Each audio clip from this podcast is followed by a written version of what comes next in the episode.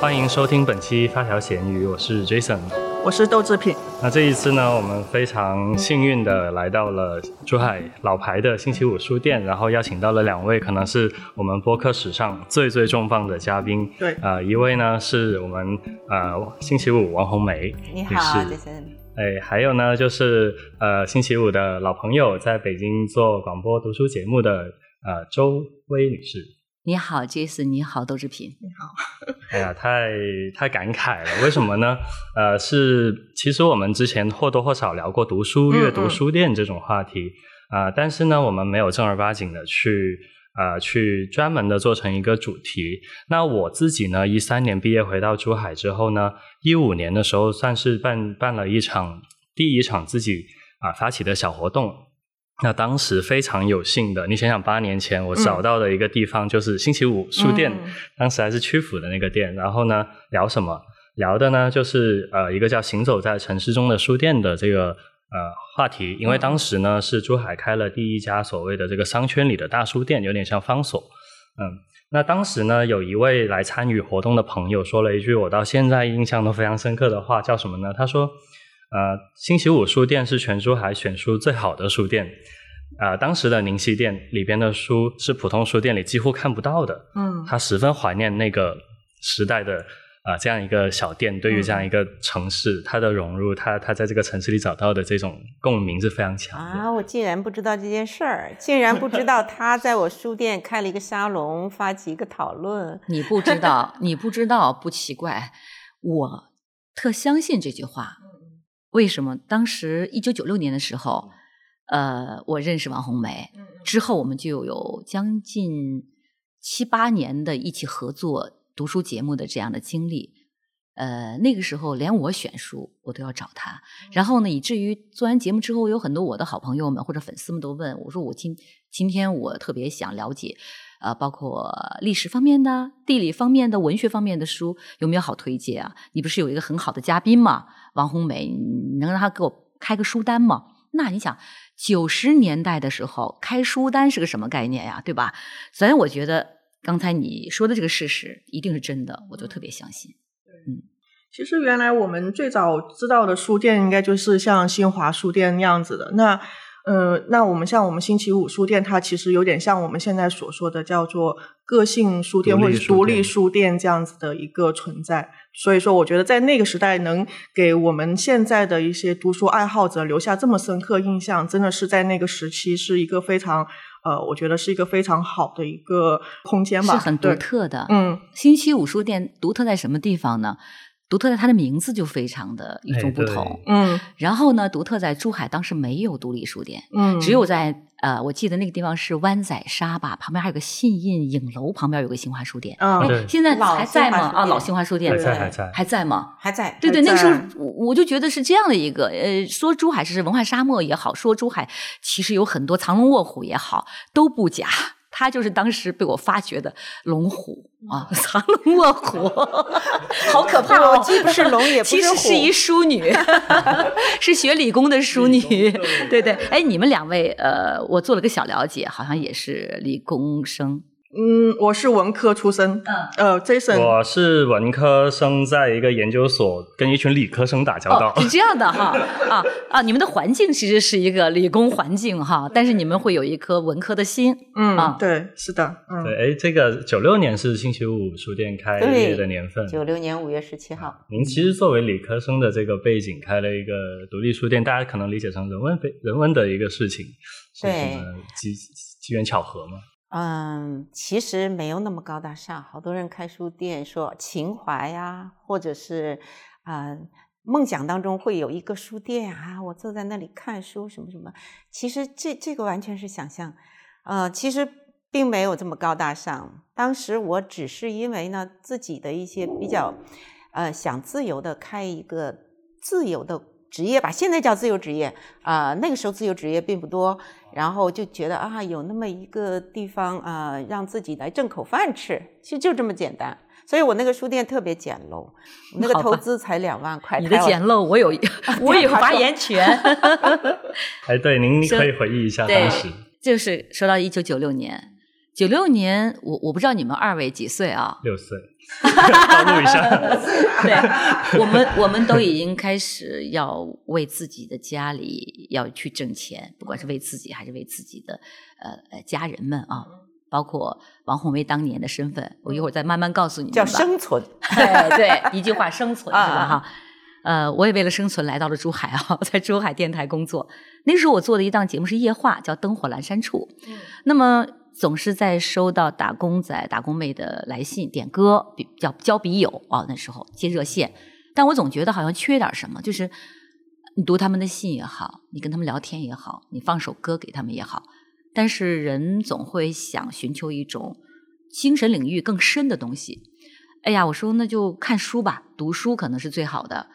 我那时候读书特别少，就是觉得谦虚了啊，是吗？嗯，看不懂，然后我就心里面有有这么一个想法，改版要改版了嘛，有个想法。然后那天特别逗，我一般情况会中午的时候会在当时九州大道东一千一百二十九号，我们电台的电台是在山底下，它有个小坡上去，我会从那下来。到我们的所谓当时的餐厅丽丽餐厅哈，那个餐厅是我们等于是台里面，因为我们台里没有食堂嘛，台里就会给有一定的这个经费在那儿给我们贴补，让我们到那吃饭。吃完饭吧，我们就会打会乒乓球，因为我是一个乒乓球爱好者啊，特别喜欢打乒乓。旁边有一个乒乓球小场馆，我就去打球。打完球之后呢，我一出来，哎呦，这个这是个什么书店吗？冒出了一个书店，冒出了一个书店，哎，这个字儿用的太好了。然后我就贸然的进去了。他，我就见到了王红梅站在那儿，特严肃，他非常严肃。哎，你好，我说你好，我的大汗淋漓的啊。他说你有你你有你有什么需求吗？啊，我们这个书店你要什么书吗？我说我没有需求，但是我是想对你有这个呃一些需求。他是怎么样？我说我特别想做一个读书类的节目，融在我们的夜话节目当中。那刚好你开了这书店刚开，我们刚好是心心相印啊，心就是新旧的心啊。我说这样的，我们是不是可以有有有机会啊？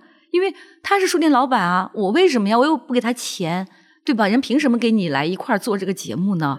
呀，他当时就说可以呀。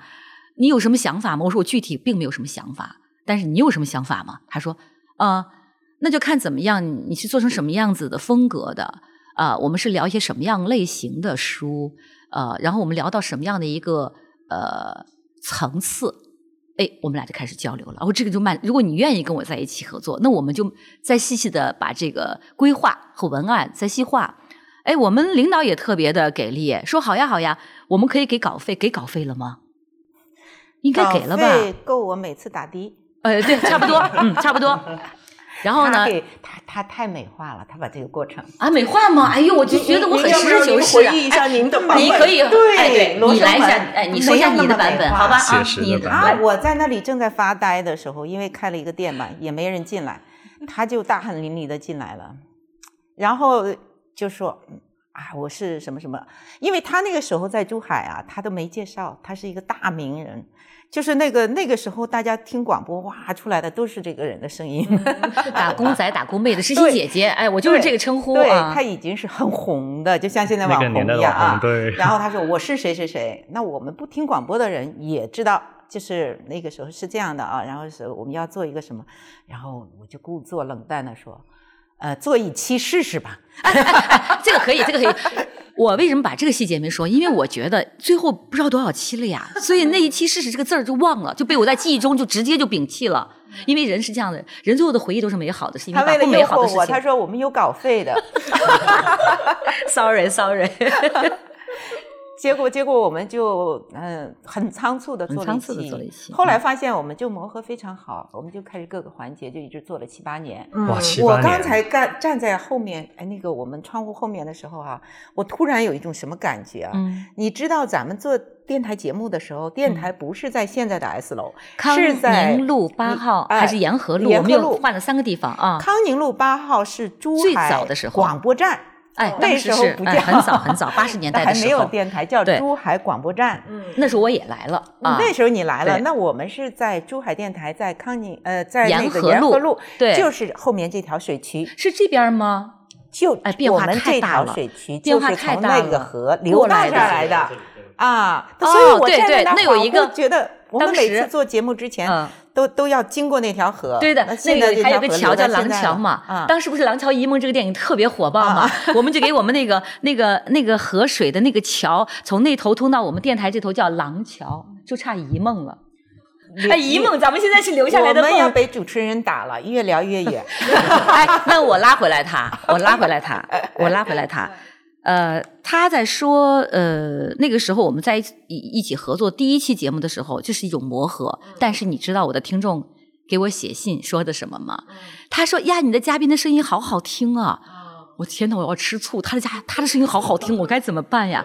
因为他是这样的，抱怨，嗯他说他后来做了十几二十年的读书节目，呃呃不是播音节目哈，他说没有收到几封求爱信，他的声音有迷惑力啊，因为他是这样的。他的声音太成熟太沉稳了。就是二十我的几岁的时候，我的声音是这样，我再说个小例子啊。当时呃，珠海教育呃学院的附中嘛还是什么，就是我现在那个小朋友，他当时在听我的节目的时候，他们宿舍住宿舍的人猜，他们夜话嘛，我是夜话，猜猜周围多大年纪？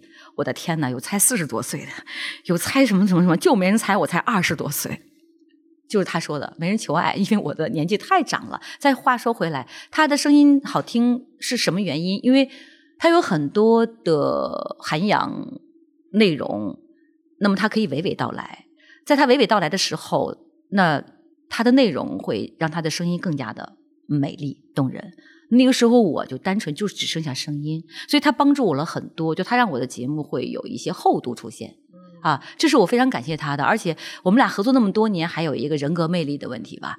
他第一不在乎稿费，第二呢，我呃在乎，嗯、不在乎，当年不在乎，真的假的我不知道，反正说 可以呀、没问题呀、只能给这么多。，呃呃，每周给我们会提供那个星期五的畅销书榜啊，我们就会聊那个。然后每周我们可能会请一个嘉宾，那聊一个话题。我当时还有一个话题，我记得特别清楚，就说的名人写书，你还记得当时是赵忠祥和倪萍，一个写的什么岁月啊，杨澜啊，就各种出书的哈。啊，倪萍最早写了日子哎对，然后呢别人就说啊，什么日子应该写月子？哎，对，然后那个时候女人嘛就做过对月子对对对，就类似于这样的热点话题，我们会聊，就名人出书这个热点话题会聊，我们就会请相对于珠海特区报的呀，还有一些呃摄影杂志的呀等等，还有珠海出版社的一些嘉宾来跟我们俩聊天。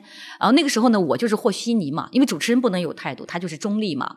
然后他就跟我的那个嘉宾两个人就是对立面嘛。我们每次一期节目做下来都非常好玩儿，他特别好玩他不能保持中立。最后弄得我我们三个人的节目是，呃，我跟一个男嘉宾，我们两个要保持张力，不能一样嘛啊。然后他呢，吵着吵着架，他就跑到我这边了，两个人跟一个男嘉宾对吵，潘海，我记得潘海那个时候是我们最重要的一个男嘉宾啊。把嘉宾经常气的说。嗯这个到这个环节，他一推音乐，嘉宾说：“为什么这里要放音乐？因为他正吵得酣呢。我说舒缓一下节奏啊。嗯当时嘉宾很多名人啊，现在想起来，宋词啊，好多那个竹海的一些，还有那个你知道吗？就是到湘西拍那个湘卓雅，卓雅对、嗯沈从文的一些的东西的插画，啊，那卓雅。包括黄永玉刚去世的百年老人黄永玉，那最伟大的泰斗了，他们都是很关关系非常好的，那个他们都是我们的座上客。嗯那我就觉得那个时候呢，也是我在有滋养的一段时间。嗯我突然发现我可以有这样的一种进步，所以那时候我很感谢他。当时我们还会写一些文字啊，我记得当时在珠海特区报呀，还有什么劳动报上都会有一些他写的文字，还有署名我。嗯 虽然我的文字不如他，但是因为我们俩在一起做节目嘛，哈，呃，就那样持续了很多年。呃，这个时候我就会有一种体会，这个读书节目虽然很小众，但仍然有人听。嗯 OK，然后那个时候星期五书店也就有名气了。对，哎，你稿费算什么呀？至少人家就知道呀。星期五书店红王红梅，谁说谁都知道了呀。反正至少你在期间，书店没倒闭。哎，不仅没倒闭，这话说的真的掷地有声哎。开了二十七年，一直到现在，还用它的一个形式存在在这个城市。我们最多的时候六嗯家店，六家店是吧？嗯，对，那已经算是应该珠海最大的连锁。对，我觉得文华都没有六家吧。呃，以文华书店面积最大，哦然后书报亭他们有很多连锁书店是有一百家、两百家，但是他们很小啊，就是比如说书报亭啊，或者为民书店呀、什么这一类的。啊，对对对，嗯、还有一种感触呢，就是呃，我们可能都老了，但是呢，我突然发现红梅她有个特别好的一个孩子啊，呃，就是我们今天这个文稿的编撰者啊。那这个小朋友呢，这一次让我刮目相看，因为我们当年做节目是没有文稿的，咱俩是没有文稿的。他才三两岁岁，呃，两两岁他还不能写文稿。对，是没有文稿的 啊。然后呢，现在有一有一个这么好、这么扎实和殷厚的文稿，我真的特别感动。我是殷州虽，然有文稿，但是大家都还没打开它。我要想等我们节目做完了，发现文稿还没打开。我想说的是什么呢？嗯就是一个孩子从两岁就在书店里，因为当时没有人帮他带孩子，孩子不是没有人带，是没钱读幼儿园。这孩子特别可爱，当时呢就在这个书店里，他就趴到地上还是筐子里，他就抓抓书，就抓书，两岁啊，抓各种书。不是他抓书，是只有书。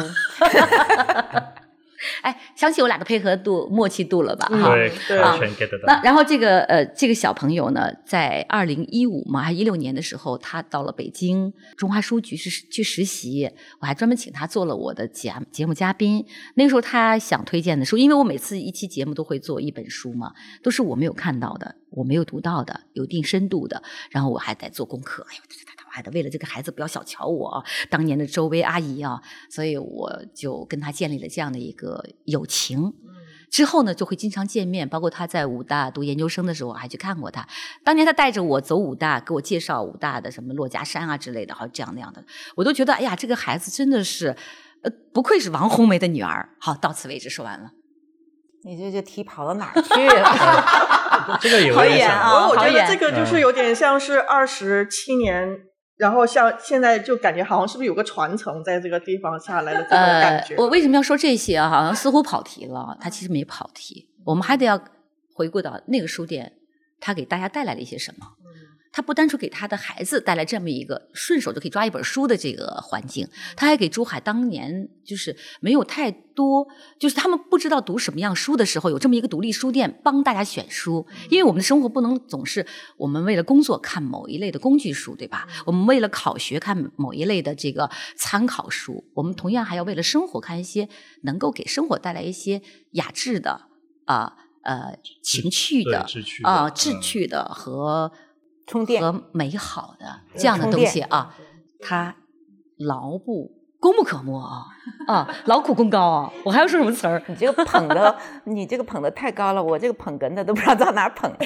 不捧不捧，咱们继续呃，跟那个 Jason 和豆制品来聊他的这个节特别喜欢，您刚刚说到那个随手抓一本书的这种感觉，画面感很强是吧？，对，而且呃，我觉得这个是我很期待的一个城市里书店，它能给城市带来的一个一个作用。它像一个就是家，其实对你发现吗？它有嗯家的那种氛围啊。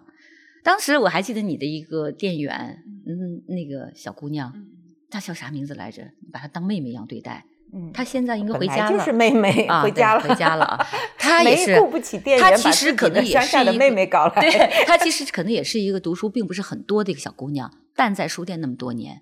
当我从珠海再呃，当我去了北京，才从北京再回到珠海，我再见这个女孩的时候，她气质也好，谈吐也好，都发生了很大的变化。这也是我认为一个独立书店啊。给这个城市带来的一个小缩影吧。我们不说太多，我们可以从这些刚来小细节。的时候，你嗯知道吗？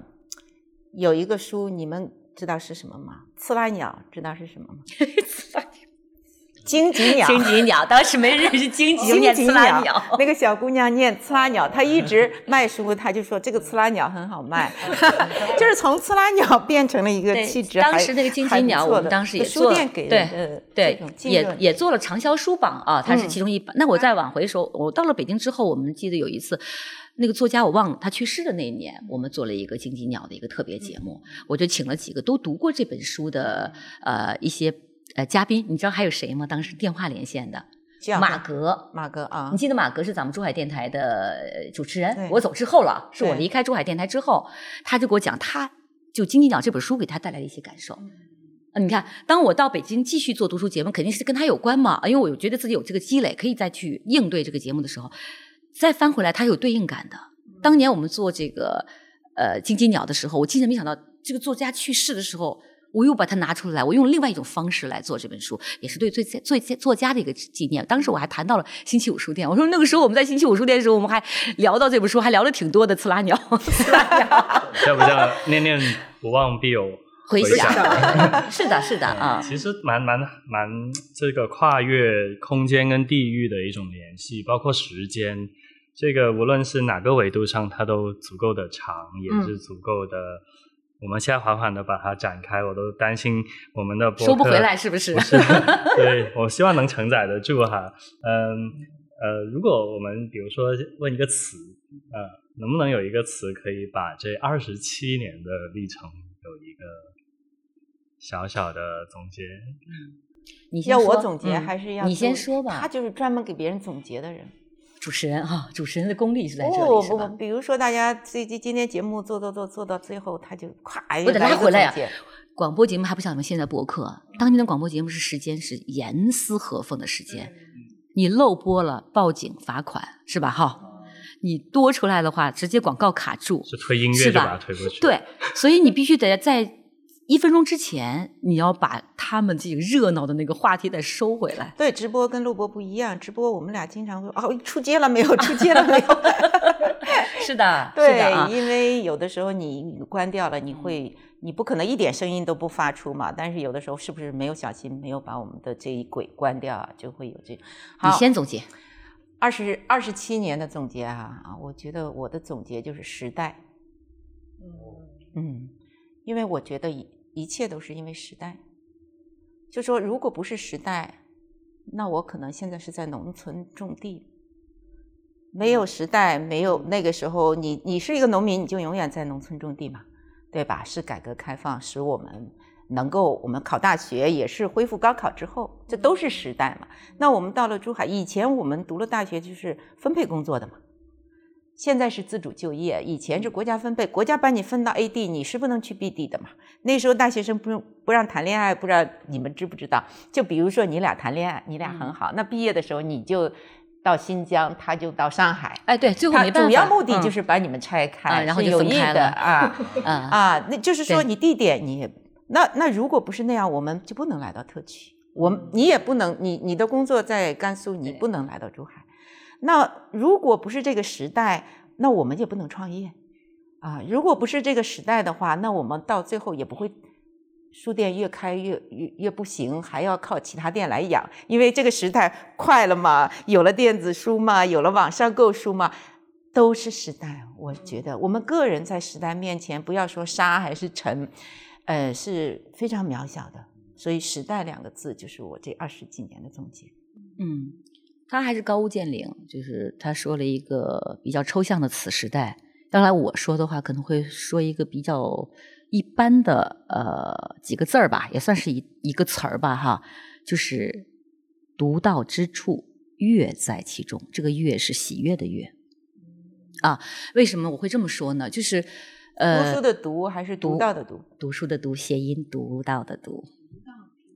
乐在其中，对它包含的很多，就是呃，我们每个人其实都在读城市、读书、读人，是吧？读就是这个概念很简单，读这个字是很简单的，还需要思考。那么，那么我们从它当中读什么呢？其实读一种喜悦，一个竖心旁，一个兑换的兑啊。去到北京，还在继续坚持做读书节目的时候，我把这句话当做我的读书节目的 slogan，啊。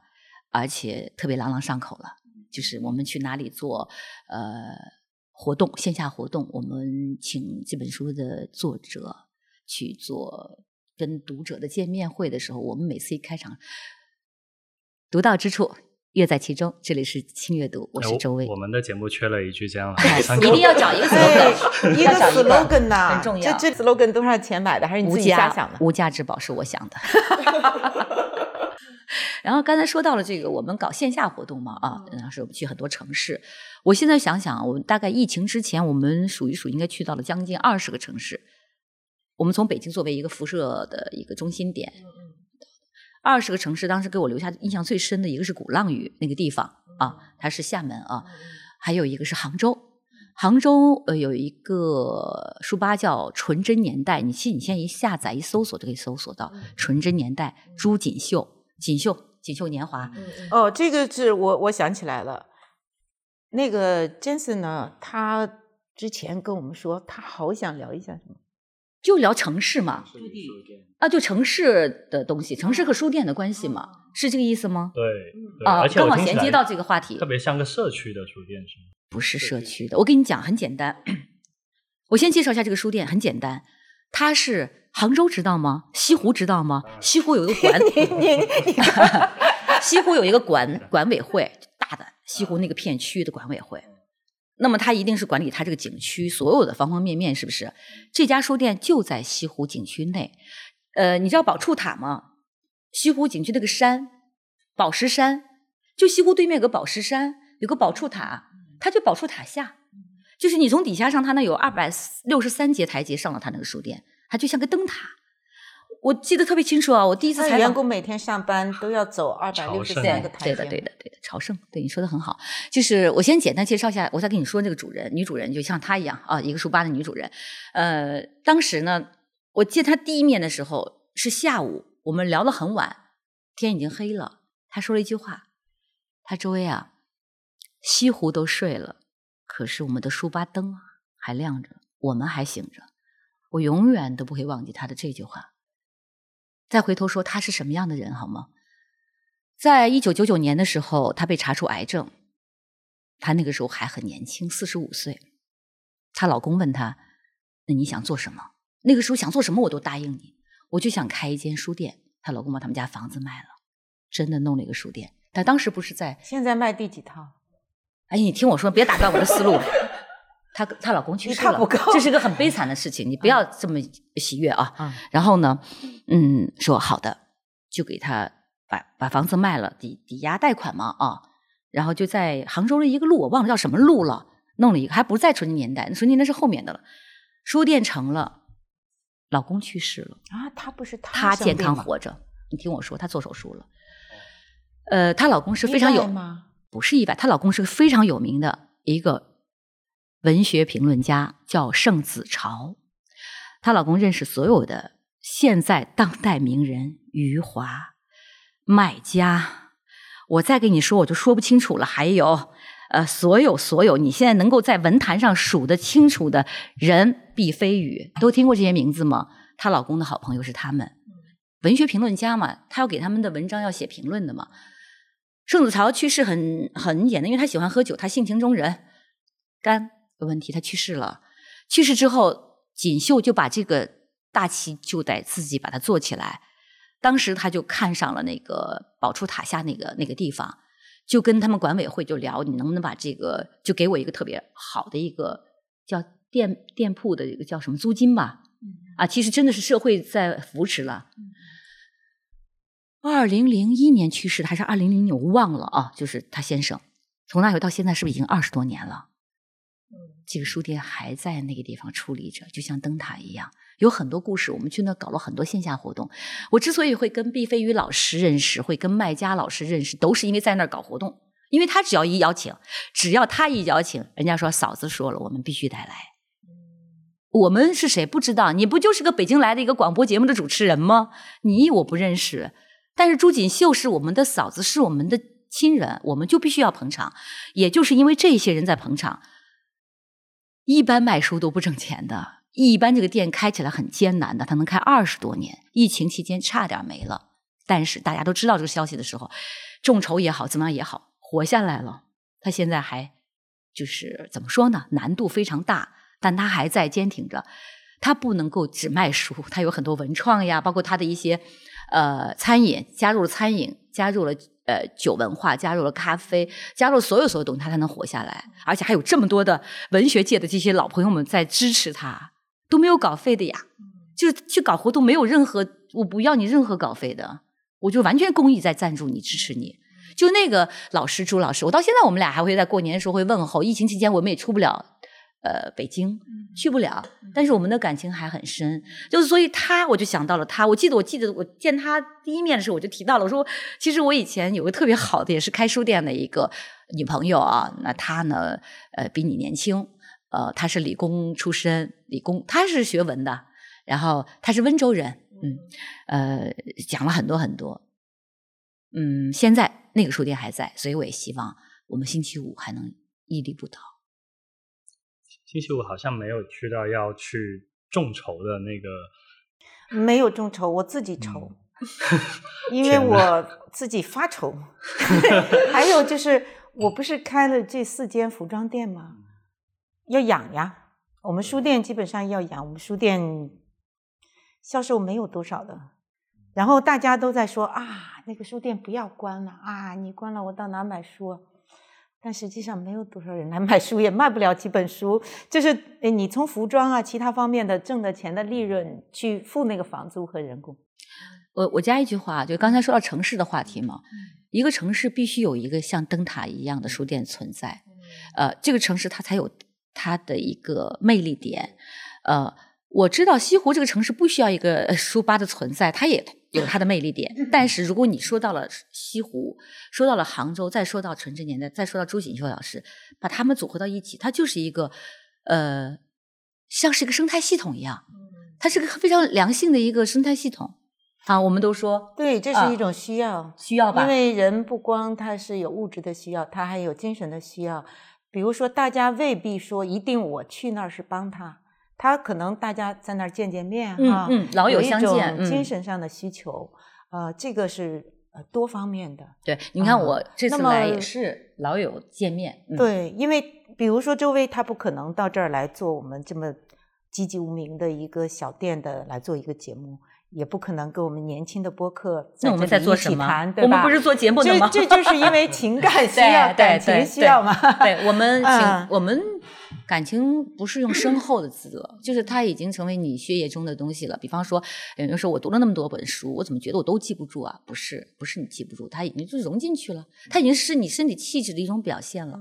呃我一直在说我，我年轻的时候，我二十多岁做广播节目的时候，我觉得我就是一个，呃，普通话说的比较标准，声音可能还算甜美，然后对音乐稍微了解一点，这样的话你的节目就有人听。但是自从认识了王红梅之后，我突然发现，其实生活和你的节目不仅仅这么简单，呃，你得需要修炼自己，滋养自己。可能有一天你会回头想一想，最重要的一个贵人也好，呃，一个说俗了领路人也好，就是王红梅。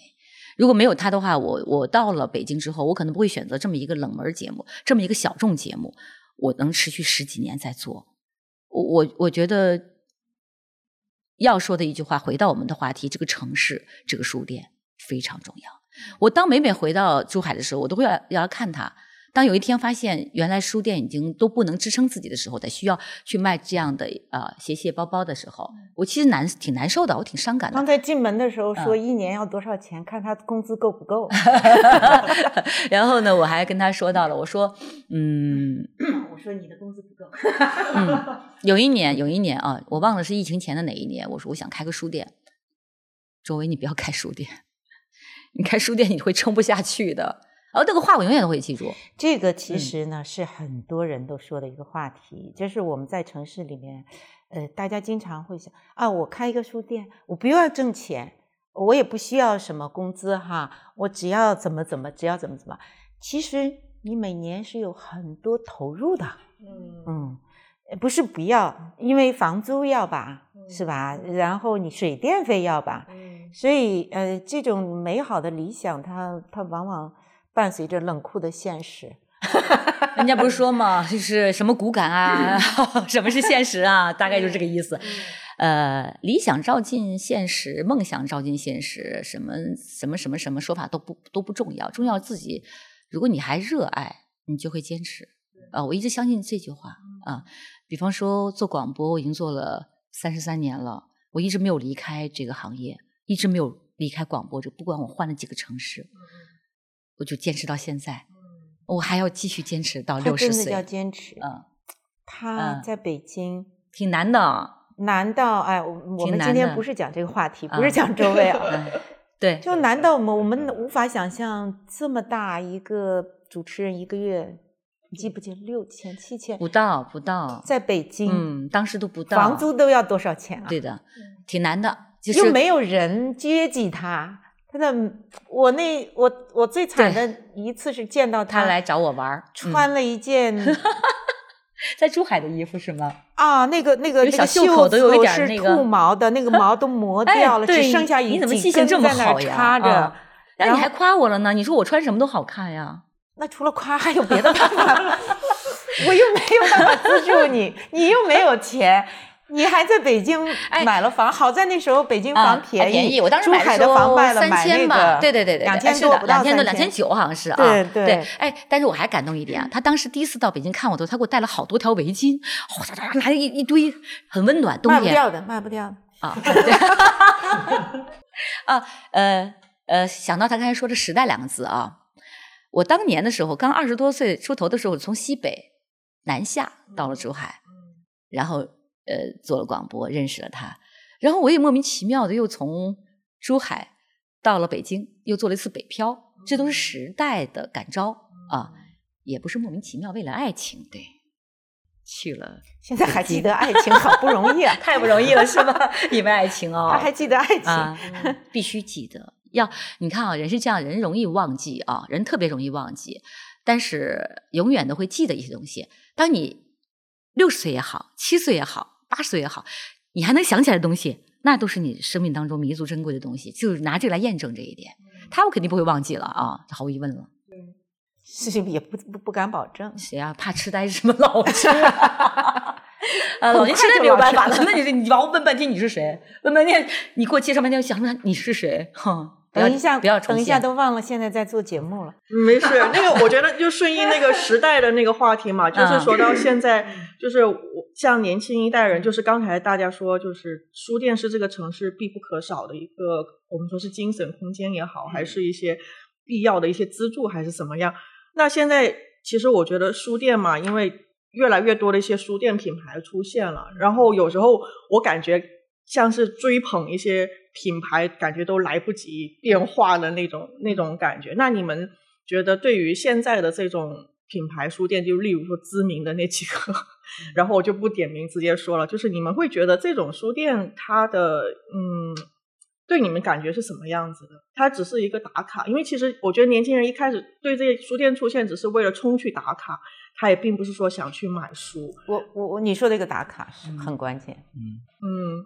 我觉得，但是呢，其实后来现在在这一两年，我感觉纯大家好像又沉淀下来了，就是大家会呃，因为并不是说我只去打卡，而是因为有一些书店就是品牌书店一样的存在。那但是呢，它是针对某一个品类，然后因为大家因为这个品类，或者是因为主理人的一些人格魅力，然后或者是他的一些呃，作为像 KOL 的这种权威性，大家去。反而去到这个书店里面会购买一些就是相关应的一些书籍，又发生了这样子的变化。就是我们顺应时代，那您觉得现在的这个时代又会是什么样子？你说还是我说？你先说吧，你先说，你先说，因为你做书店嘛，你是有发言权的。嗯，现在的书店吧，以前哈，我那个在书店经营的那个你在的期间哈，我们出去到外地的话。那么这个城市有几间书店，好的哈，那一定会一间间的去看，也不是打卡，就是学习交流，呃，看一下别人的书店哈。但这些年呢，我每到一个地方，比如说啊，那里一个书店什么有名，去逛一下哈，我基本上就放弃了。为什么？因为呃，我以前去看是为了让我的书店更。装修啊，以及选书啊，各方面要更上一层楼。那现在不存在了，因为你上到哪儿你都没有利润。所以现在呢，我书店对我来说，它是纯粹一个卖书的地方，我又不打卡。因为打卡在书店里打卡拍照是。年轻人很热衷的一个行为，因为现在很多书店呢，它书卖的不多，它就是咖啡周边文创卖的多，然后它整个租金是靠这个商场来支撑，因为商场要给书店优惠，要不然书店不开嘛。其实业态普遍的一个现象，所谓的网红书店啊，但是我们来说，我们主要是为了看书嘛，看书上当当呀，上各个地方啊，我们都可以很方便。电子书我不排斥电子书，呃，都可以呀。所以就就不存在你到实体书店里面去了。嗯对于我个人来说就是这样。嗯，你说完了？好悲哀吧？说完了，那好吧，我继续悲哀一下吧。呃，说一说我当年被王红梅泼了一盆冷水啊，说你不要开书店啊。我觉得他是个智者，他总能看到未来是什么。我就真没开。呃，接下来这几年，他所有说的话都成为现实。讲两个例子，好吧？呃，我今年夏天去到上海书展采访，我顺便去了个地方——上海外滩的读者书店。读者是兰州的，是我的家乡是兰州。读者那个是个超级网红书店，而且那个书店选书也非常好。好，听我说，去了之后很巧，我还跟他们当时的掌门人聊天合照，因为他是当年呃从。延延延安啊，不是延安那个地方，就是延安那个城市叫什么呢？就是陕北，我们叫统一说陕北啊。延安，他是从那儿考到兰州上大学，然后留在兰州到读者，当时竞聘上岗，说在上海外滩开一个呃呃读者的一个分店，嗯，他是那么来的。他撑了三年的疫情，我见到他的时候是刚好疫情结束了，就今年夏天。他有期待，他说再继续下去，但是有一个问题，租金提高了。那么到底还继不继续干？当时并没有答案。当时是我忘了是八月十几号、十九号吗？几号？当时并不知道，呃，整个总部会不会给他投这个资继续租？我说希望能继续干下去，因为这确实好多年轻人愿意来吧，不管是打卡还是干嘛。还是选书好不好啊？主要是《读者》这个杂志呢，在八十年代的人心中呢，情怀就是一个情怀。然后很有意思，嗯，我上海书人正在采访兰州，我的北京的搭档给我打电话说，我们这缺一个主持人，你飞过来，兰州飞过来，我们在《读者》集团要采访《读者》集团的老大老总，我就直接从上海飞到了兰州，我就到《读者》集团。采访的老总，当然采访之前我们会聊天啊。我说，哎，我刚好特别巧，我去了上海外滩的那个读者店，我们马上就要关门了。他说这个事情还没有发生，但你也不要先说，他还不知道。他说那个呃谁谁谁小蔡还不知道这个事情。天呐，我当时我的心我不知道是什么感，特别复杂的心情，因为我是从他们首脑知道的这个要关门，这是前两天的事情，突然间第二天就发生了这么一个答案，那我就。先聊别的吧，聊了很多很多关于这个读者怎么走到今天这一步，怎么样怎么样？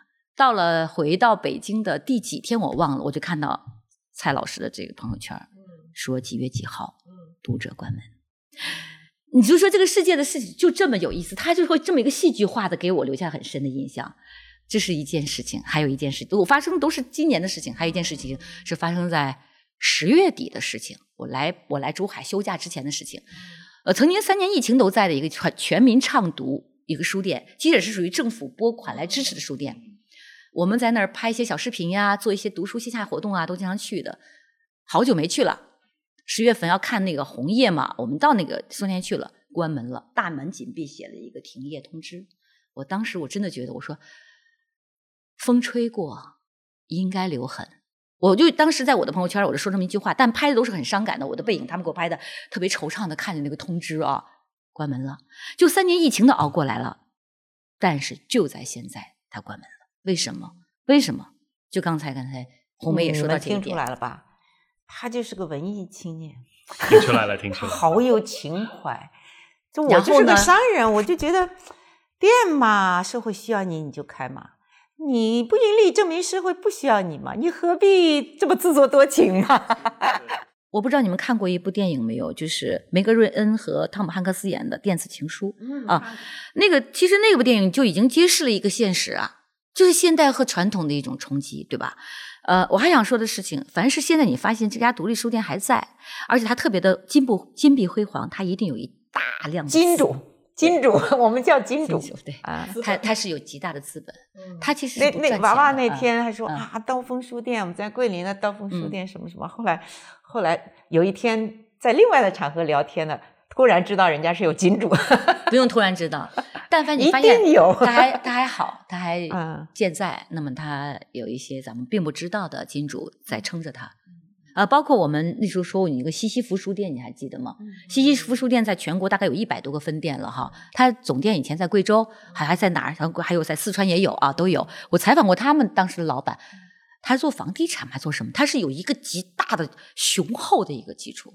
书店就是人家喜欢，就像我们家，好比你有一个特别辉煌的客厅，你总得弄点什么东西吧。哎，就是你花园里的花。其实我们我们现在城市的书店，就是你家后院花园里的花。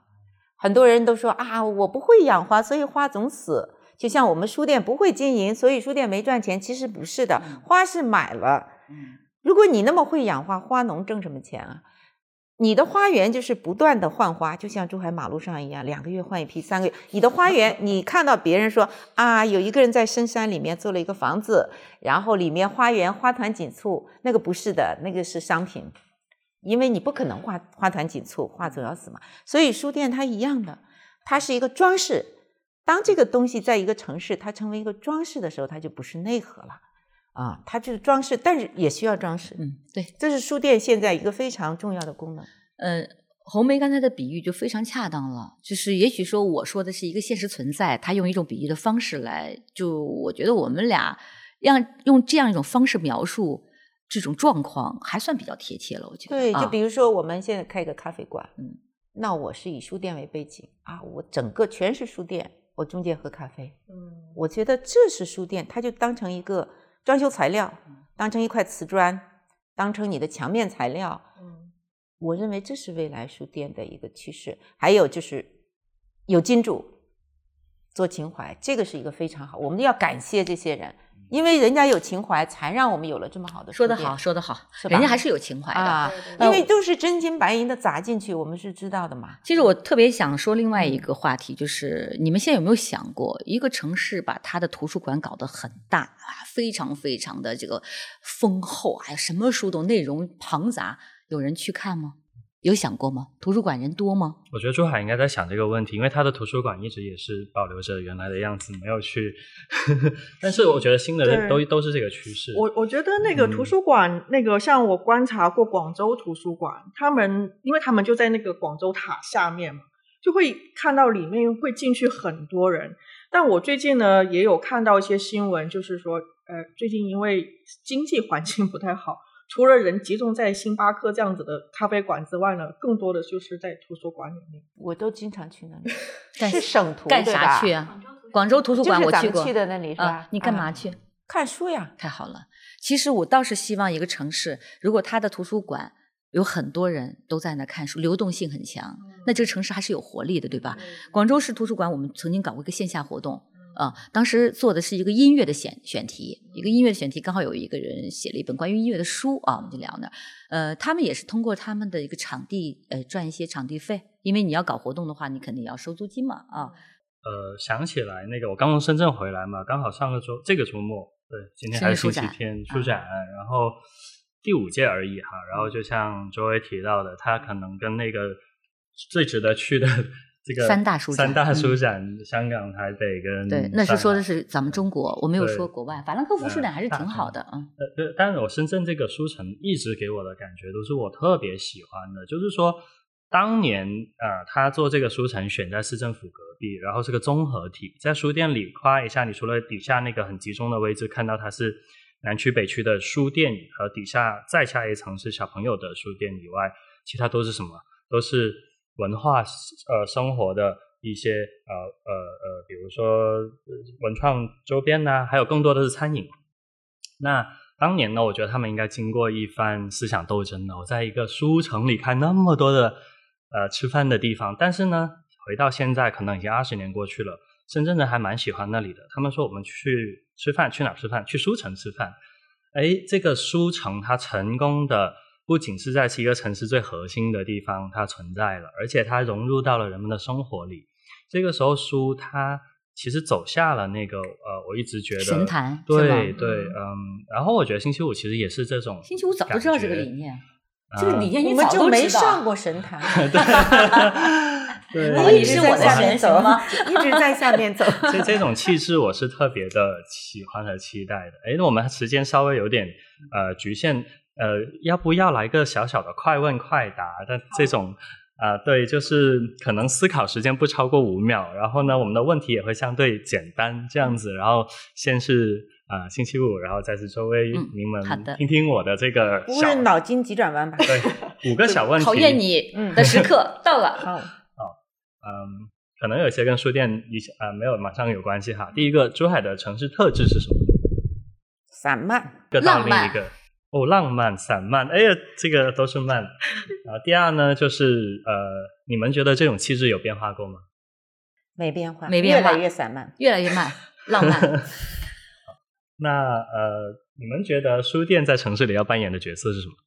我都说了，后花园当一个装饰。灯塔，那复合和跨界的书店是不是书店未来一定要有的样子？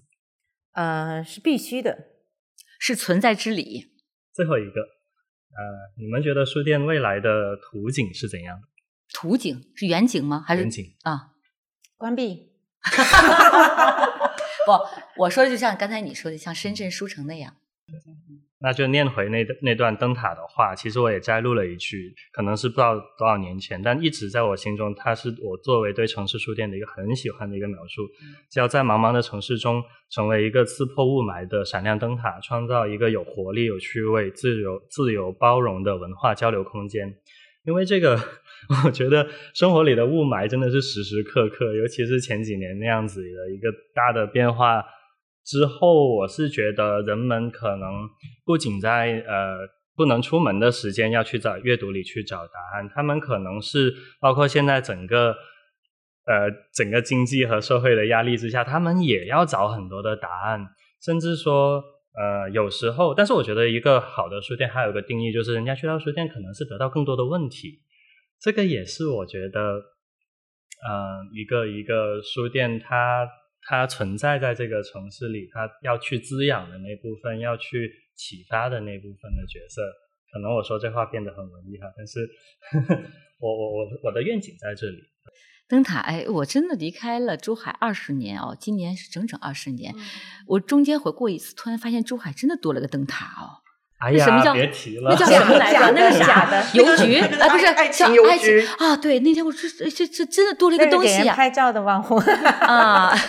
我 我要再次点一下珠海三傻，就是你在海边拍哪三个最最哎说一不会下呀错？肯定有大贝壳，对，大贝壳、灯塔，城市阳台。对，啊，鱼女鱼女鱼女，啊哎，这是不会错还是错的？不会错啊的，就是怎么拍都是都是都是可以打卡的那种，对，都是怎么对怎么拍都傻，我想到三傻大盗宝莱坞了。要删的要删的，要，删的 我们之前播过一次之前了。播过一次了，没有关系他。自己来吧，他们自己来吧。嗯，哎，你怎么知道今天我要说灯塔呢？还准备了一个灯塔的词儿。呃，我我喜欢这摘是我们这种句子。是这是我们之间的一个很神奇的契合点，是吧？嗯，哎，看来你没有看这九页的提纲。我没有看到后面，我说的都没有看。节目做完，我估计他都没看。实际上呢，我们现在不是在录播客节目嘛？那其实播客里面有一个很大的品类是读书类节目，不知道您有没有听过？呃，那那实际上就是呃，它当然里面也有一些方式是相当于是也能是把像书像拆解一样给大家大家听。就是您觉得一个嗯，您您就是如果说没听过也没有关系，但是我想问您一下，您理想中的如果是像我们这种呈现出来的一种读书类的播客，它应该是什么样子？你们理想中的这种？我都是听那个叫什么喜马拉雅、嗯，荔 no 枝，是什么类型的？就是听人家念那些书。哦你不啊听他说这些书，对对，我觉得读书是很啊私人化的东西。哎，对对嗯对，啊，呃，我我虽然我我怎么自己也做读书节目，然后你你现在还是在做读书节目，本身就是做跟播客类似的，也是这样的一个类型。但是我觉得呢，嗯、对我们普通人来说，可能啊、呃能获得更多的信息吧。嗯啊，如果我单纯要书的话，我我宁可去看书，可能不太想让人家去讨论书，嗯，就是您不太获得喜欢更多的信息吧。哦，就是呃别人讨论的这种，你可能不太愿意，不太不太参与在里面，就更多可能是听别人去把这个书读出来这样子的。对对对，因为很专业的人他也不会到那儿去讨论这个书，不专业的人你听的也没意思啊。嗯，我 刚好我我跟你说，你嗯我们不代表听众。嗯，我说说我吧，我只作为一个听众来说说我对呃播客当中的呃读书节目的一个选择吧。我在前天我听到了原来三联生活周刊的主编苗伟，他做的一个播客，呃那期节目他谈的是鲁迅，他请的我忘了是芷安还是谁，我想不起来了。呃，因为他我把三联中读的 A P P 下载了啊，因为我觉得对，因为非常好听，因为 我觉得他说的是人话，嗯，他很有底气，呃，并且你会听他从第一分钟开始听到第一个多小时，这是很难的啊。所以你要，我就很真实的回答你，就是我我我我是一个这样一个人，我不像红梅，她有高智商，她能够通过一句话来表达很深的东西，我只能通过我在经历的一件事情，表达一个我的态度。嗯。嗯，我觉得就是两位对播客的这种音频播客的是不同的一个见解，对。然后我们其实都会问每一位嘉宾，就是。你留在珠海的理由是什么？就是您未来就是退休之后回来珠海的理由是什么？继续把星期五书店开下去呀！等不到那时候了，还等到你退休？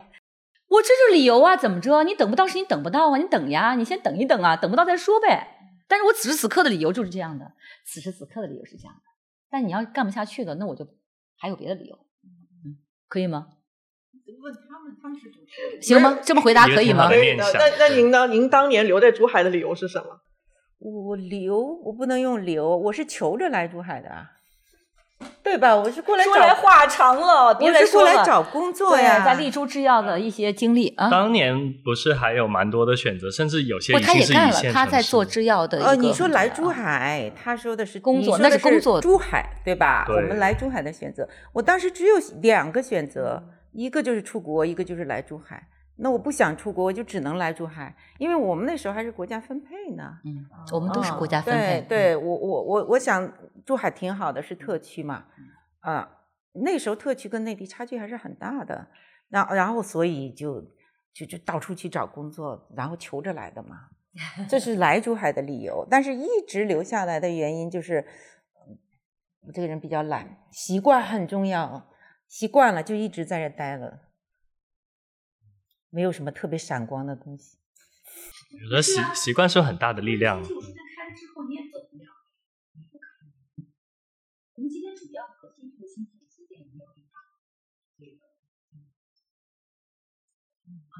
对，我忘记了我的目的是啥，忘了出发的目的了是吧？对。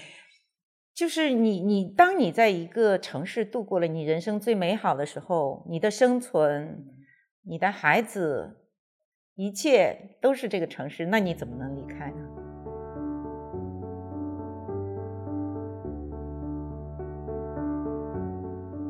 对，那我们呢？呃，刚好这个机会特别难得，我想当年的这一档电台节目叫《灯火阑珊处》的这个读书时间专题。就是我们眼前的这两位，对，呃，嘉宾当年的这个主打的一档陪伴了珠海八年啊左右的一个节目，那我们想在这个发条咸鱼的这里再复刻一个二零二三版，嗯，那我们接下来就会进入到这个呃复刻时间哈。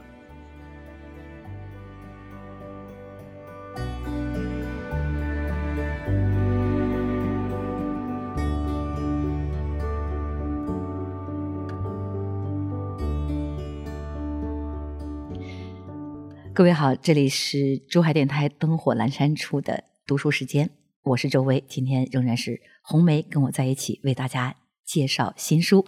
今天呢，这本新书的名字叫《考古笔记》啊，这本书呢，在我手头上三本啊，很厚，但是这个装帧非常的古朴啊。考古笔记，它一定要古朴吗？它就是李玲在疫情期间。阅读考古学史相关的书籍所写下的读书笔记，分为三部分：考古研究大历史，我身边的考古学史，魂断蓝山，包含了他对中国考古学学科建设、世界考古学发展趋势的哲学性思考，也用春秋笔法记录了现代中国考古学形成的过程，以及在过程中发挥了重要作用的多名考古学家，他们是夏奈。苏秉琦、张光直、郁伟超、张忠培，那么他们跟李陵的生平交游、学术碰撞，都是这本书所娓娓道来的内容。那说到这本书呢，我们今天还是要跟红梅要聊一聊，因为每次呢我们在做节目的时候推荐一本新书，那他都会跟各位来分享这本新书的啊，叫怎么说呢？他的。呃，突出之处，它的闪光之点和它必须让大家记住的几个重要的那我对这个疫中读书记特别感兴趣。疫就是疫情，那三年疫情过去之后，有很多人可能什么也没做，有可能很多人什么也没想，但是李玲不一样，他在这三年中做了这么一件大事，沉甸甸的三本书就在我们手中。你觉得这个这本书的 亮点是不是疫中读书记呢？嗯，这个真的是跟疫中有关。嗯，因为这个确实是他在疫情几年在这慢慢的写出来的这本书，所以他这本书呢叫《考古笔记：易中读书记》。嗯，其实我觉得严格意义上应该叫《易中读书记》。对啊，因为其实他真正记录考古的。嗯，内容不是那么多，就让他说的像八卦或者是像什么一样。嗯，其实他是在给我们门外看，做了一个考古的一种普及也好，科普也好，让他让大家知道到底什么是考古。对，跟考古有关的这些大家，考古的历史，然后什么是考古，什么是文物，什么是古物，就是这样一些呃东西。你看啊，它是一个笔记。对，你看啊他，你说到什么是考古，它的第一本就是我们说第一部分啊，考古研究大历史特别有意思哈、就跟我们的教科书很像。他说什么是考古啊？纪录片，什么是考古学？对，什么是考古学家？嗯。呃，循序渐进，告诉你最基本的东西。对对，因为很多人他对这个考古，他就哎，考古是不是鉴宝嗯啊、你你你女儿学考古的，那她是不是懂鉴宝？嗯其实这个完全不是一件事儿。所以李玲这本书呢，就是详细的跟我们聊一下什么是考古。很多人说李玲到底是谁呢？介绍一下，北京大学人文讲席教授，他呢大部分时间会研究呃著述呃很多的领域，考古呀、古文字、古文学、古文献以及思想史、军事史、艺术史，还有历史地理。我觉得他真的是一个博学家啊。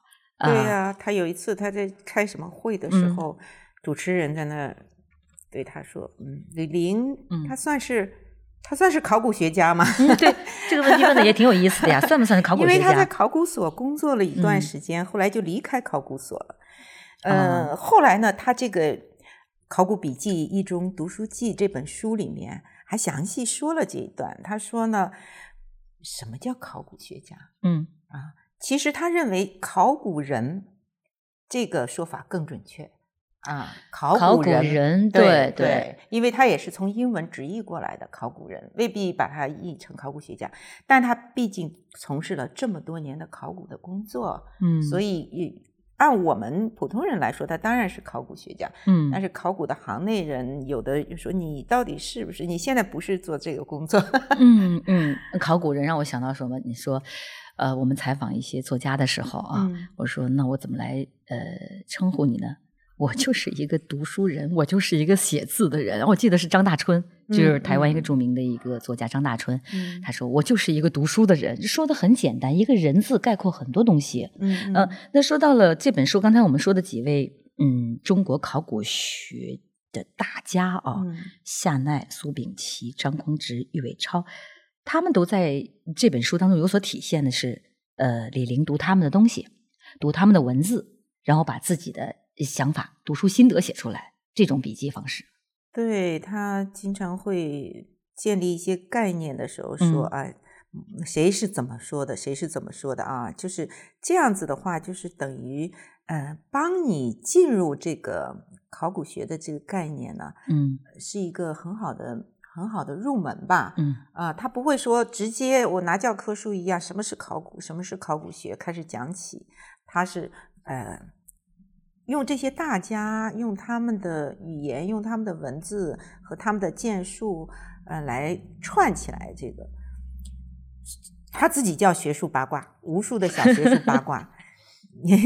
其实学术八卦，我觉得这个很有意思其啊。实就是这个嗯像呃像学生名录一样的东西。嗯，你要说学术八卦的话，我、嗯我觉得啊，这本书里面有一个呃知识点啊，我也想跟各位分享，包括我也是一个呃小白啊，在考古方面啊，嗯他说到的夏奈先生啊，他是非常看重国家考古事业的发展，不标榜自己的教育才华，那里是教育学家，他对学生相当严格。他有五名弟子，填各类关系表的时候，在学生一栏，他却总是只填没拿到学位的那一位。哎，这也挺有意思的啊。嗯就我觉得这里面这种八卦我还是蛮喜欢的，还包括李陵和苏秉琦先生他们的初相识是在一九七七年毛泽东纪念堂外的广场上，全所唯二没去过纪念堂的人相顾无言。嗯我觉得这些点都很有意思。其实一本怎么叫八卦 一本书好读不好读，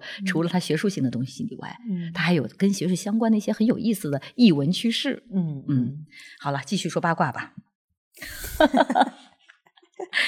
来看看贯穿本书的就是学术八卦，有三对重要的学术分异，在现代中国考古学领域非常知名，也是这本书任意章节都绕不开的。这算是较大的学术八卦，他们是夏苏异同，也就是夏奈和苏秉琦对考古学学科发展倾向上的差异，以及呢，在这个基础上，现代中国考古学是如何妥协塑造的。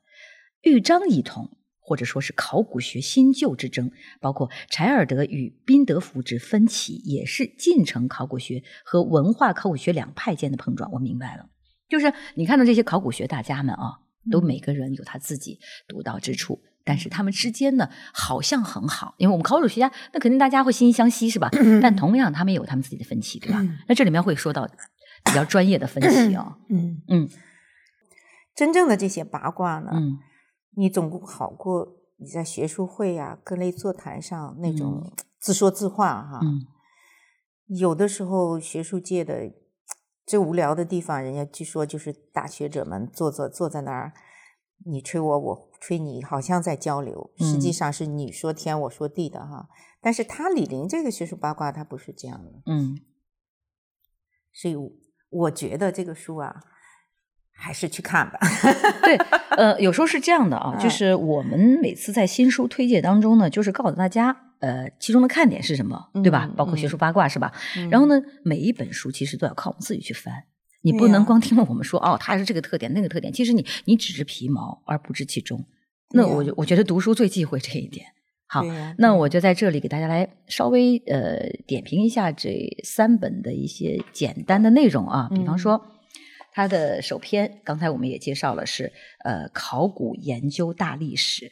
它是李陵呢结合自己的阅读体验、学术经验，围绕考古学整体的学科性质所展开的哲学性笔记。他在这个上篇中有一个封，哎，我们读书广这个叫什么？哎，这叫封底吗？这不是吧？这算封底吗？现在是，这就是封底。嗯啊，当然我不喜欢腰封，封底还是蛮喜欢的啊。嗯他这么说的，他说：“人类史前不见古人，后不见来者，我们只能看见古人留下的遗迹遗物。考古就是通过这些遗迹遗物研究人类的大历史。”而历史系从书本研究历史，上下五千年只是小历史，前面的历史长着呢。研究大历史绝对离不开考古啊！考古确实真的好好重要啊！考古的概念在这里。那我们再来看看它的中篇。中篇这本书呢，叫呃，我身边的考古学史，主要是回顾了李陵所见识交往的三位考古学前贤。刚才我已经说了，夏奈、苏秉琦、张光之，他们三个人的学术背景、处事风格、学术理路，还有在学科建设中发挥的作用。往事回想，对这三个人著述的札记交织起来，这一篇当中有四个章节。呃，李林先生都标出了做札记的“札”字的书名。那他第三本叫做《魂断蓝山》，不要想到魂断蓝桥啊，这是山，不是桥。但是这个名字起的也是蛮好的。那他在这里面呢，就是阅读了五本不同的作者撰写的有关考古学家柴尔德的传记，写成的对于柴尔德人生、学术理路、政治生涯的凭借。每一章呢，都是以原著书名为题目。相比较前面的两篇呢，这一篇对原作的综述非常长，点评呢却非常短。那这么来说，如果你要是喜欢考古，又喜欢研究这考古学家柴尔德的这个传记之类的，你就读这一篇吧。你可以前两篇不用看，我们只看他第三篇啊。嗯呃，所以我就觉得有时候能这么清晰的分类也是蛮好的。我们有的放矢嘛，知道看什么，对吧？对他通过一个传记来让你了解这个这个人和考古学的这么一个建立的一个过程。嗯，你知道这本书还有一个大很大的优点是什么吗？红梅，啥吗？好吧，我来说吧。精装带寒，好写好用。它的页脚啊，比那个页眉宽阔很多。就是我，我只是从一个排版的角度来讲啊，排版很重要。如果一本书的排版不到位的话，我看都不想看，好费劲。而且现在眼睛也快花了。你要看到它这个编排啊，它的排版真的是很好。那不是为了呃更充更多的页数嘛？啊。好吧，每个人对一件事情的态度总是不一样的。那我就是乐观的，他总是多一点悲观啊。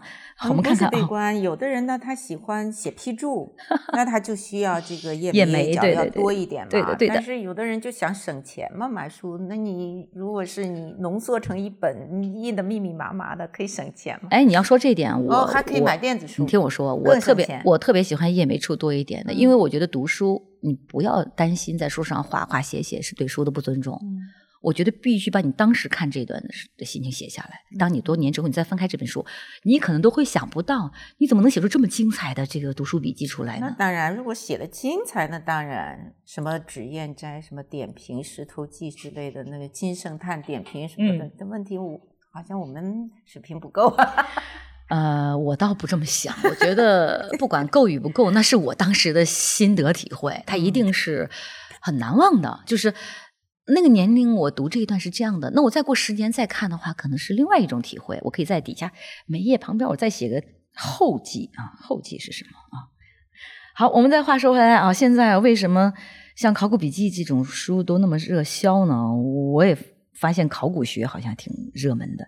我很多朋友在报考大学的这个报考什么专业的时候，只要要报考到考古的话，他他被那个转移的可能性很大，因为太热了，已经被成绩高的人三十年河东，三十年河西。以前我女儿读大学的时候，考古专业都是调剂调剂过去调剂过去的，就是比如说你你报了呃什么专业，那个那个考古专业没录嘛，嗯，就中文系、考古系都是大部分被调剂，当然有的人是自己。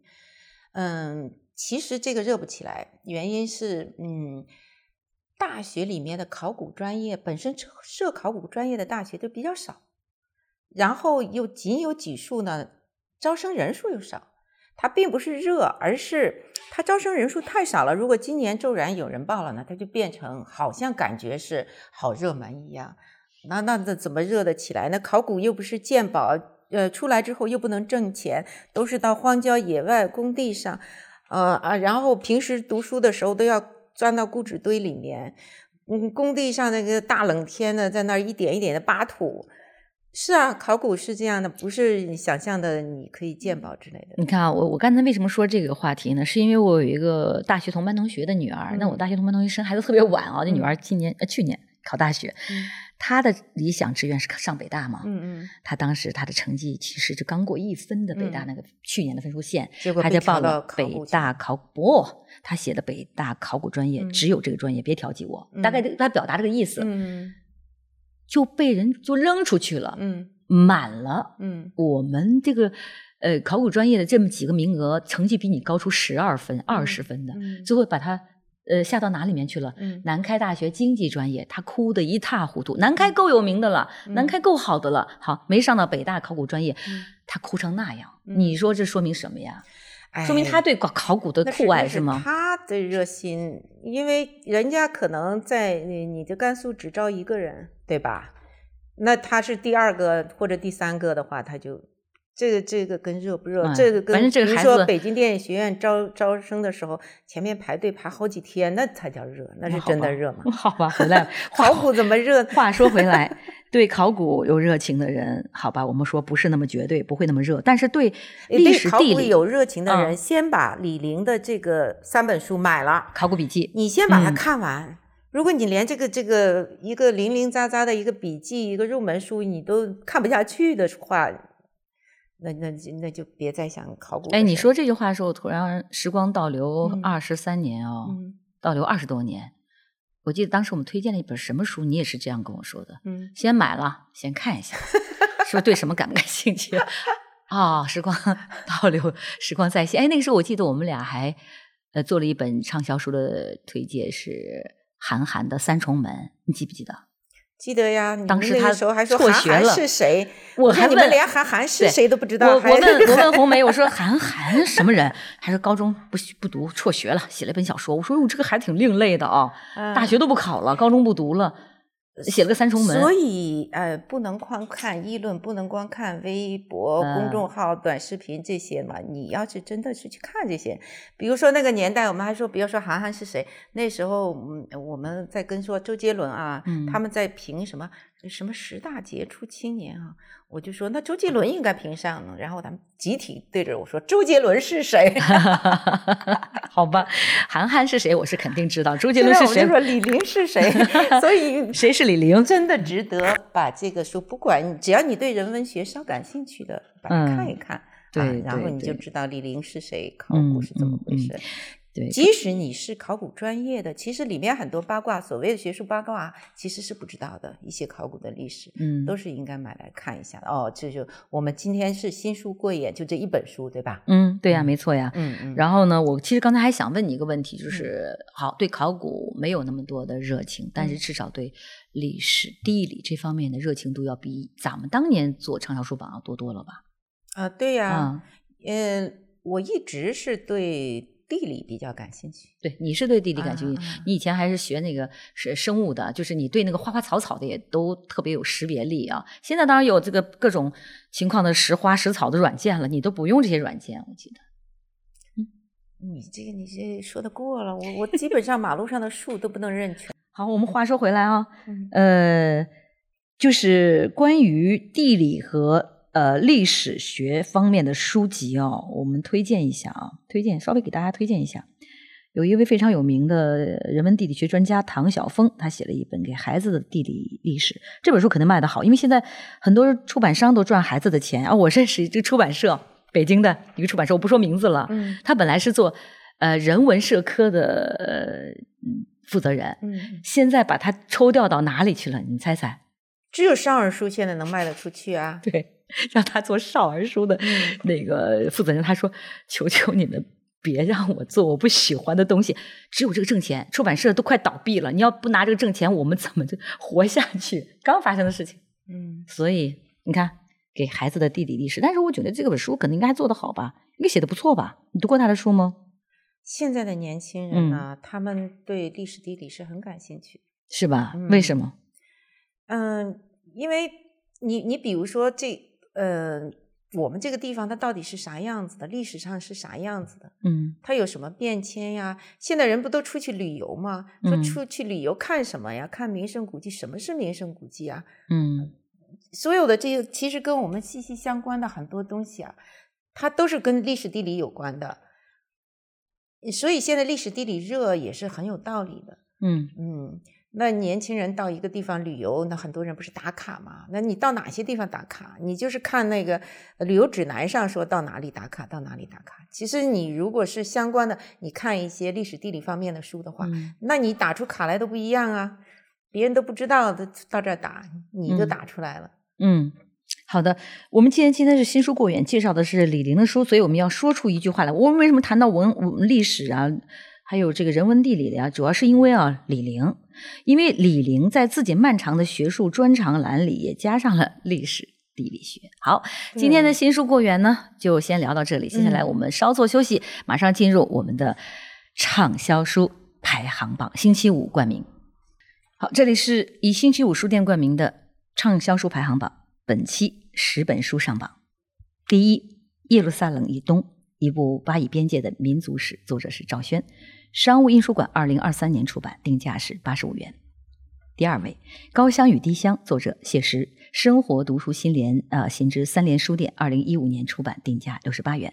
第三位，《江城》，作者彼得·海斯勒，中文名大家知道何伟啊，上海译文出版社出版，二零一二年，定价是三十六元。第四位，《道德观念的起源与发展》，作者是爱德华·韦斯特马克，呃，商务印书馆二零二三年出版，定价是二百八十元。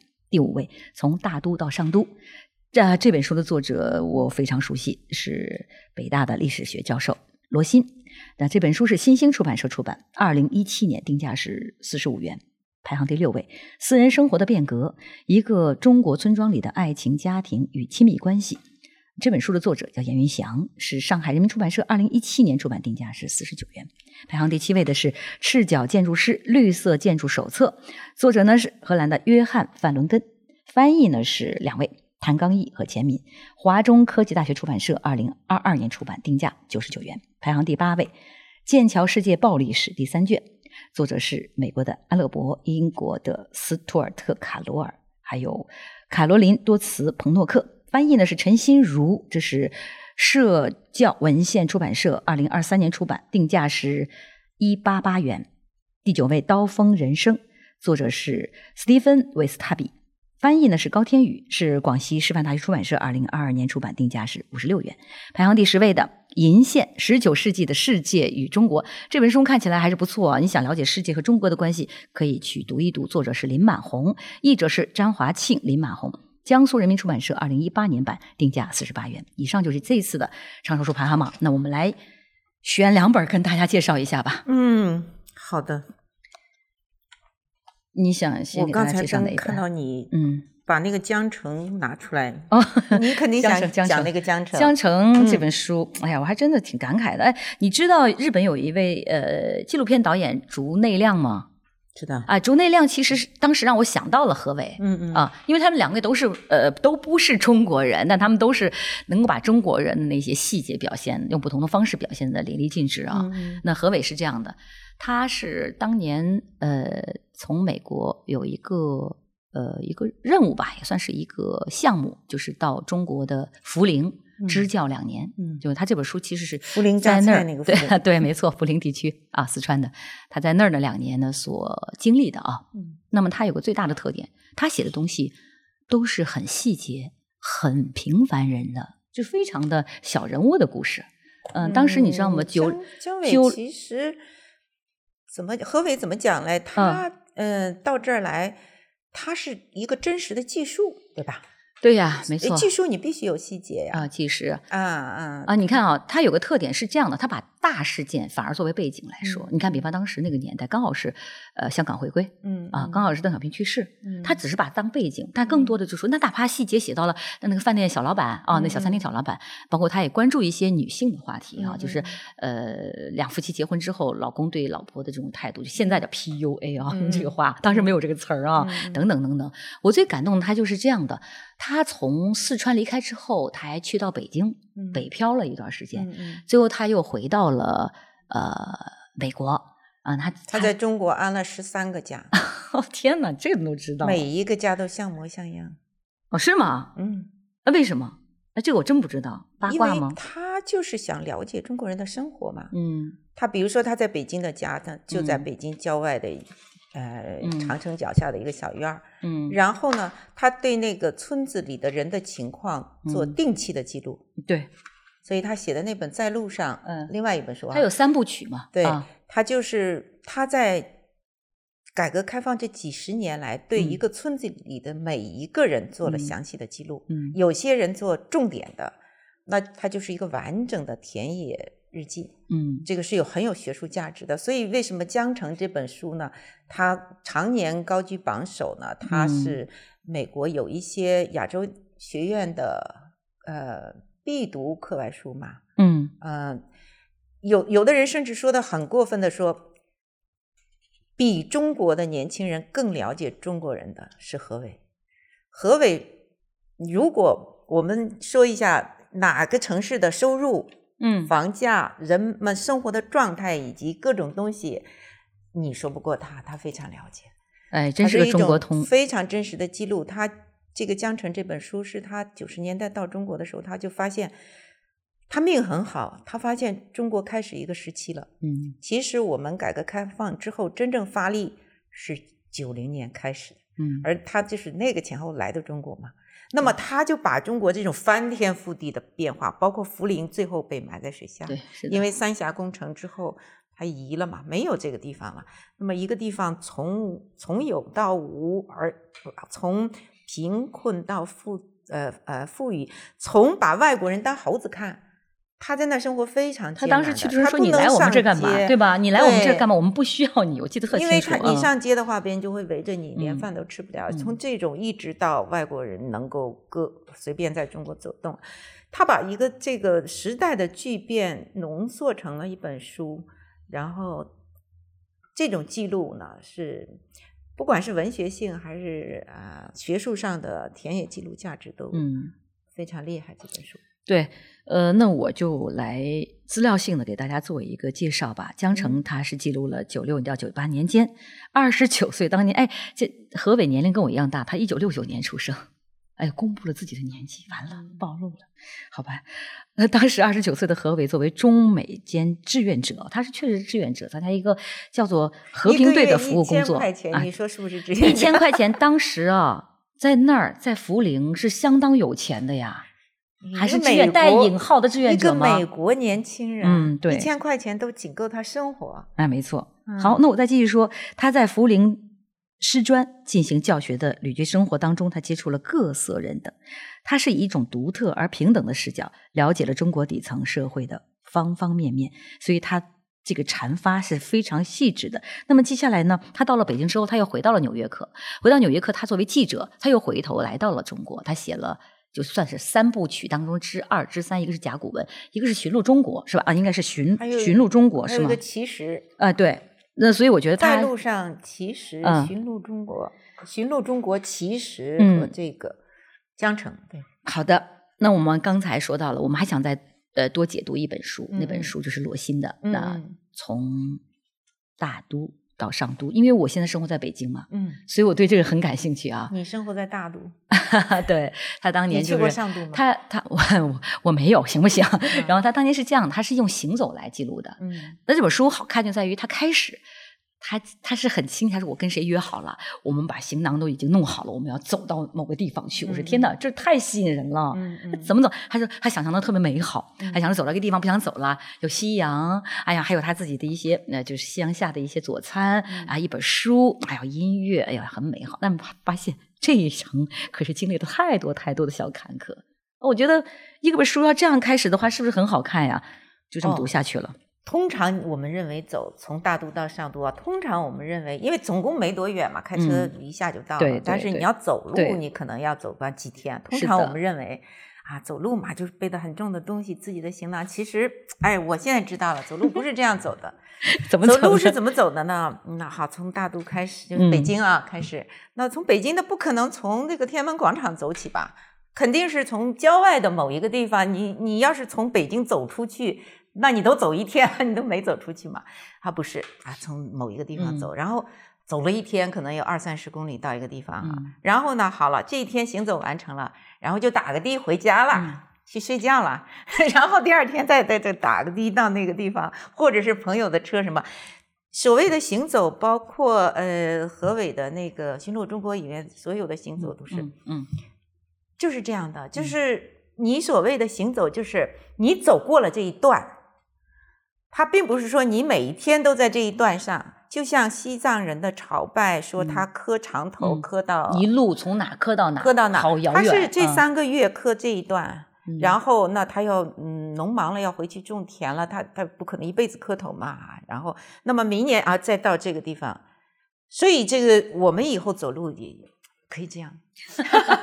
对，这就是你你你，但是你走过没走过这一段是完全不一样的是的呀。啊。那在这本书中呢，他就表达了一个理念啊，他也说过，他是用脚步深刻的去了解你身处的大地。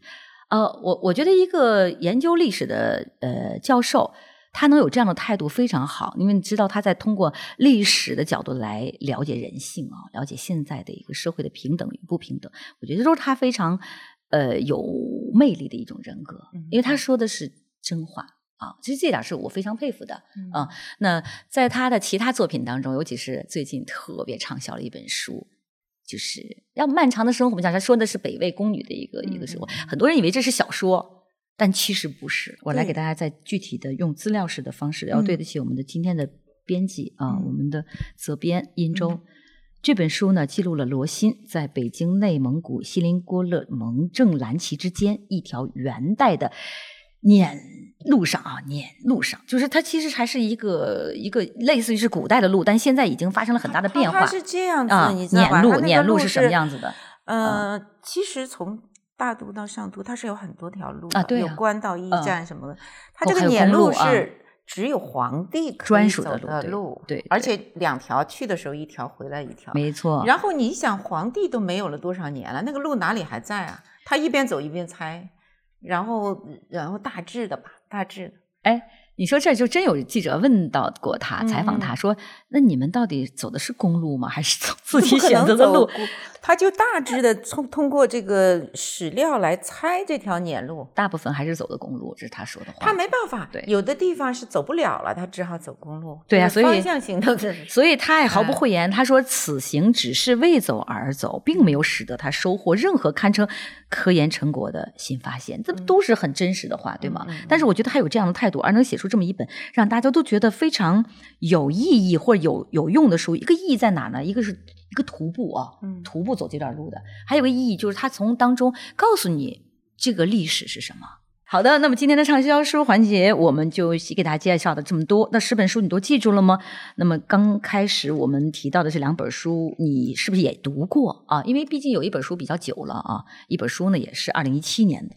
嗯，在这里呢，我特别想说的就是这本书，就是我特别想求教红梅的，因为当时我记得我们做畅销书都是红梅提的书单，我会把这个引子引出来，他会跟我聊，就是《赤脚建筑师》这本书。哎，这这个书我我那天嗯看了好久，嗯我看了好几遍，等于是因因为它像画册一样，虽然很厚，一下子就看完了，又看一遍，又看一嗯遍。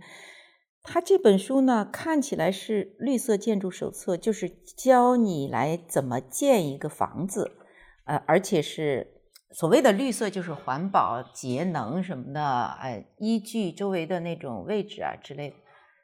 但实际上呢，它是一个什么书呢？它是告诉你怎么样不行。嗯啊、就是说，呃，他会详细的做具体的建议，比如说你在坡地上，你要把地整平了，你盖一个房子，这样不行，嗯，你要就着坡地。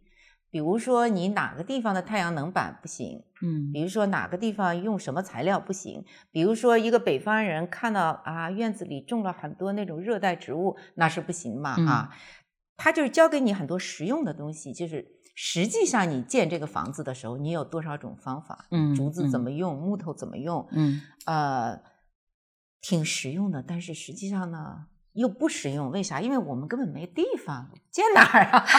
好吧，那就把自己的呃美好但是的想象对，好看是吧？看着玩嘛。但是你知道我为什么对这本书关注吗？因为它的嗯名字太有意思了，赤脚医生是我们曾经非常熟悉的一个一个职业啊。他用赤脚建筑师他的来赤脚可能因为字，脚踏实地，但是又好像说过去的人建房子的时候嗯和泥巴嘛，对就有道理赤着脚在那里踩嘛。对对对。嗯，具体是什么意思，可能他自己 自己也不一定其实好多人选书啊，嗯书名还是很有帮助的。就是他如果对这个书名感兴趣的话，可能就是他买这本书的理由，对有这种可能啊。那我来说说这本书，呃，其实通俗来讲是教一个人如何完整的从零开始建造并维护一个庄园。那么作者所讨论的内容特别特别的具体，实用。嗯，它只要有画面也好看啊，配合一下啊，嗯所以好读。嗯啊，今天的畅销书榜就到这里，一句话，独到之处，乐在其中。感谢各位的收听，我们灯火阑珊处读书时间，下次再见。再见。